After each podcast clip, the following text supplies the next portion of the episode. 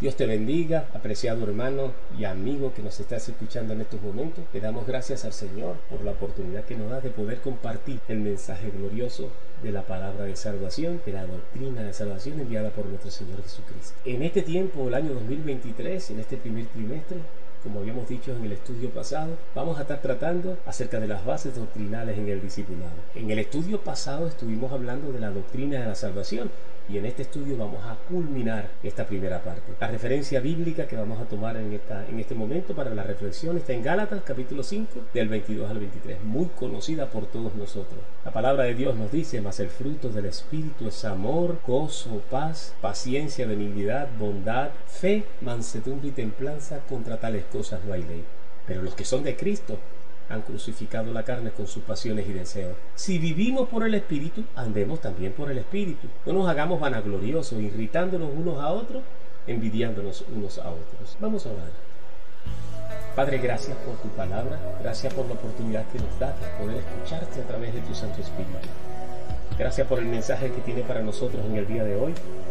Gracias, Padre amado, porque cada corazón en la familia de Hay Esperanza, de nuestros hermanos, nuestros amigos, que están escuchando el mensaje, tú lo preparas para que esta palabra produzca el fruto abundante conforme a tu voluntad. En el nombre de nuestro Señor Jesucristo te pedimos que tomes al siervo que tú utilizas para ministrar tu palabra a través de tu Santo Espíritu. Te damos la gloria en el precioso nombre de nuestro Señor Jesús. Amén, amén y amén. En esta entrega, apreciado amigo y hermano que nos escucha a la luz de las Escrituras, vamos a estar analizando una interrogante que siempre se nos viene a nuestras mentes son importantes los frutos. En este punto es importante aclarar la diferencia que hay, que existe una confusión entre muchos cristianos, entre lo que son obras y lo que son frutos, o lo que es lo mismo, a la diferencia entre tratar de vivir con Dios guardando la ley y confiando en Dios, confiando en que Dios producirá en ti y en mí una vida que le agrade. Y eso está en el libro de Gálatas 4 del 21 al 31. Te invito a que lo leas. Pablo aclara específicamente a través de estos pasajes que la historia de Abraham, Agar y Sara simboliza las diferencias entre la ley del Antiguo Testamento y el Nuevo Pacto. Él, él equipara la ley del Antiguo Testamento con las obras de la carne, mientras que equipara el Nuevo Testamento con la promesa puedes ver a la luz de las escrituras en estos pasajes que hay unas tentaciones, una o varias tentaciones muy reales involucradas con operar en una mentalidad de obras, dejando de lado el descansar en la fe por las promesas de Dios. La primera tentación que podemos estudiar es que puedes ver que Sara, Saraí, decidió tomar la responsabilidad de cumplir la promesa dada por Dios en sus propias manos. ¿Qué hizo ella? Ella decidió hacer que sucediera. Así que fue a Abraham y le ofreció una solución humana. Ella pensaba que le estaba haciendo bien, pero no lo estaba haciendo conforme a la voluntad de Dios. La segunda tentación que podemos ver en este pasaje sobre la mentalidad de las obras es que Agar se enorgulleció porque se sintió importante, porque parecía que se estaba cumpliendo la promesa a través de ella. Y una vez que ella concibió, menospreció a aquel a quien Dios le había hecho la promesa. Aquí podemos notar que el orgullo espiritual es una tentación muy real para operar con una mentalidad de obras. Te da una prueba de fuego para compararte con los demás. Te impulsa la comparación y al sentirte mejor. Esto fue lo que le aconteció a Agar. Comenzó a compararse con Saraí y pensó que era mejor y más bendecida que Saraí. Por lo que acababa de acontecer, por supuesto, pero lamentablemente este hecho estaba fuera de los planes de nuestro Dios. La principal razón por la que muchas personas se resisten a vivir de acuerdo con la promesa es que no ven cómo puede funcionar desde el punto de vista natural.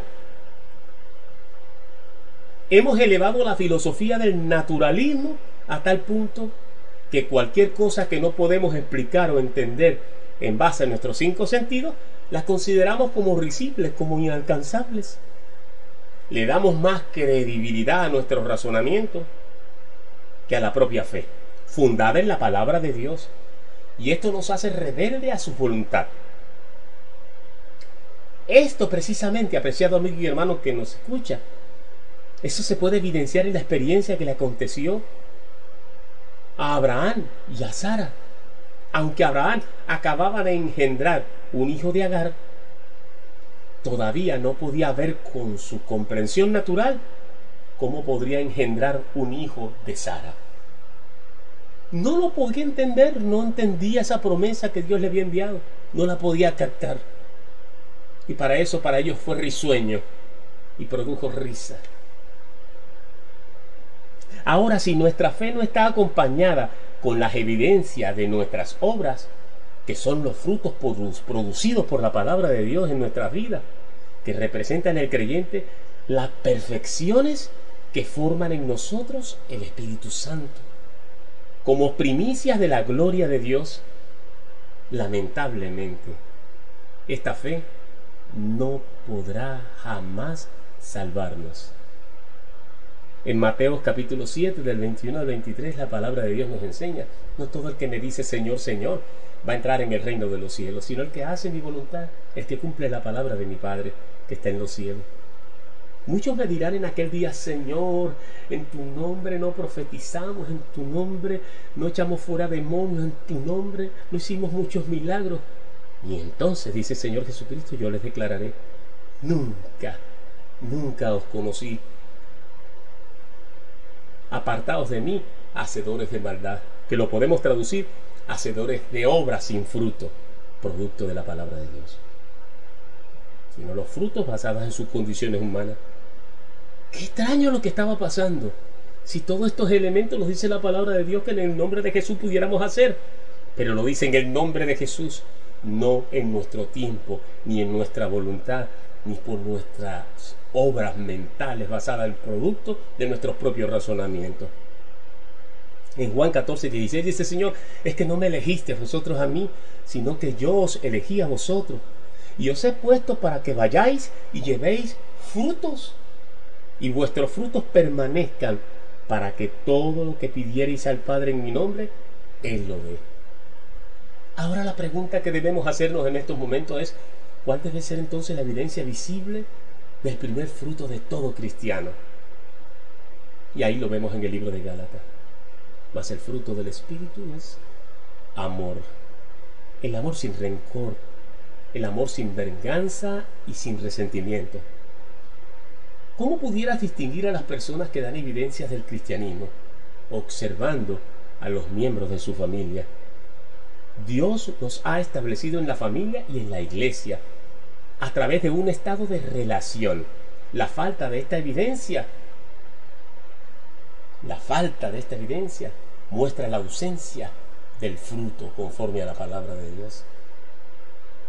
En primer lugar, con el Padre Eterno, a través del Espíritu de Jesús, el Espíritu Santo ser que se encarga de afirmar y afinar estas relaciones esto se conoce con el nombre de proceso de identificación. A través del primer fruto del creyente, que es el amor, nos permite relacionarnos e identificarnos fácilmente con los creyentes. La palabra de Dios dice, despojados del viejo hombre que está viciado conforme a los deseos engañosos y vestidos del nuevo creado según Dios, en justicia y santidad de la verdad. Y en el libro de Santiago capítulo 2 del 17 y 19, así también la fe, si no tiene obra, es muerta en sí misma. ¿Tú crees en Dios? ¿Tú crees que Dios es uno? Bien haces. También los demonios creen y tiemblan. El diablo no es ateo, cree en Dios. Los demonios fueron los primeros que confesaron en la sinagoga y se sintieron atormentados y temblaban delante de la presencia de Dios. En segundo lugar, otra razón por la cual la doctrina de la salvación es controversial es la falta de información.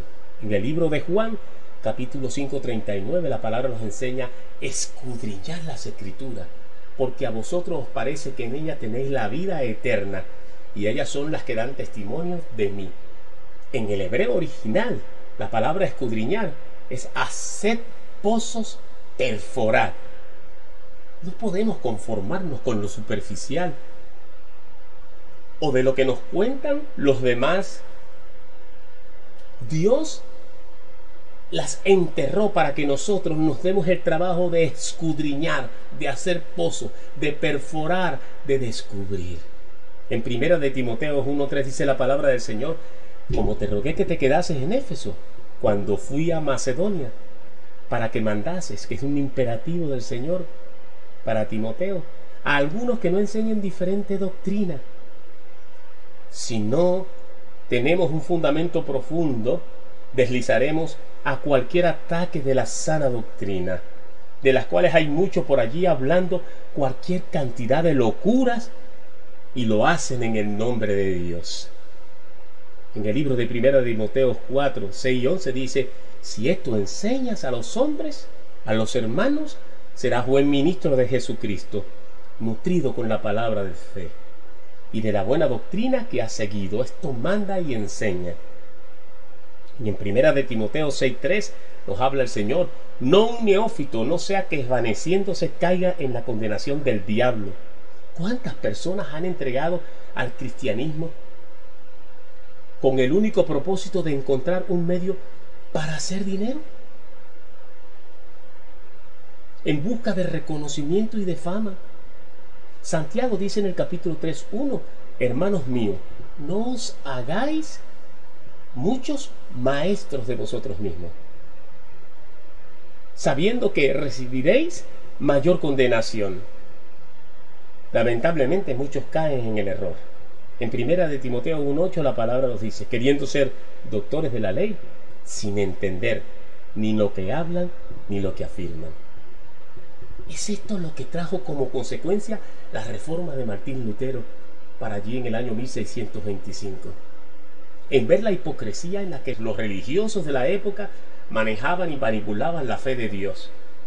Un ejemplo lo vemos cuando uno de sus precursores, Juan Telses, en Alemania, presentaba una cajita a los creyentes y el que echaba una moneda de oro tenía 50 años menos en el purgatorio. Esto no difiere mucho a aquellos que vienen a las iglesias para usar la fe como una varita mágica para que Dios les resuelva sus problemas. Dios dame, Dios cúrame, Dios provéeme, Dios sáname, pero no tienen ningún compromiso con la palabra del Señor. Carecen de los frutos de la palabra de Dios. Por último, apreciado hermano y amigo que me estás escuchando, debemos pedirle al Señor que nos recuerde una vez más quiénes somos. En primera de Pedro 2.9 la palabra nos enseña, mas vosotros sois linaje escogido, real sacerdocio, nación santa, pueblo adquirido por Dios, para que anunciéis las virtudes de aquel que os llamó de las tinieblas a su luz admirable. Quiera Dios que esta palabra pueda caer en la profundidad de tu corazón y producir frutos abundantes que traigan el agrado al corazón de Dios, que suban como olor fragantes a su presencia, que transforme tu entendimiento, para que compruebes la buena voluntad de Dios para tu vida en cada instante de tu vida. Que el Señor te bendiga y hasta otra nueva entrega.